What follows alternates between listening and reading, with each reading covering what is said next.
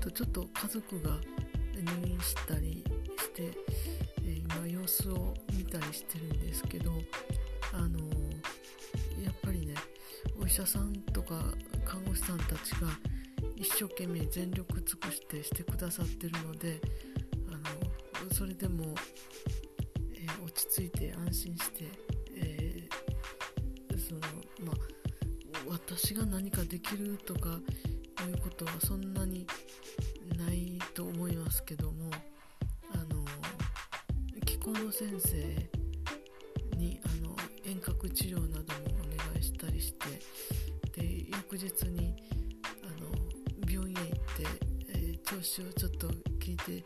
みましたらあのこの日は痛くなかったということでよかったなと思ってでその気候の先生が、7年ほど前に、えー、家族私の家族があの同じ科の、えー、ま、病病院はまた別なんですけどその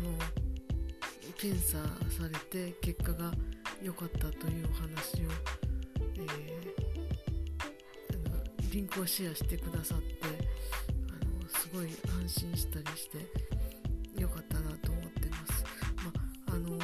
話すとこういうのはちょっと長くなりますので、まあ、あの皆さんもちょっとこの、えー、コロナ禍などちょっと流行ってますのでねあのお気をつけてくださいね。私はあの入院してるところあの毎日ねあの備品持って行ったりとかいろいろ用事はなんやかやとあるので病院へは向かうんですけど、えー、肝心な本人とは会えないというあれになってるんですね今病院は。あの飛沫感染とかそういうことがあったらいけないということで、えー、ちょっと立ち入り禁止状態になっててなんか不思議な感じなんですけどなんかうまい方法であの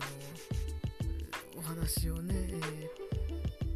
ー、したりとかあのうちの親はちょっと携帯電話ちょっと難しいって言われたんでね入院してない時にそういう話してダメだったんであの慣れてたらねせめて携帯電話渡して喋るだけでもどうかなって思ったりはしたんですけどもね。うんこれはねなかなかちょっとあれなんですよね。でもなんか方法考えてみようかなと思ってます。もうねあの入院してもその携帯電話に慣れてはるとかねそういうことがある場合ならあれなんですけどそうでない場合どうしようかなって今ちょっと考えてるところです。えー、ともうこういう話するときりなく延々とかかりそうなんですけど、えーとまあ、明日ちょっと何かを持っていくための準備などの用意とか考えてみたいと思いますので今日はこの辺で失礼します。皆さんもお元気で失礼します。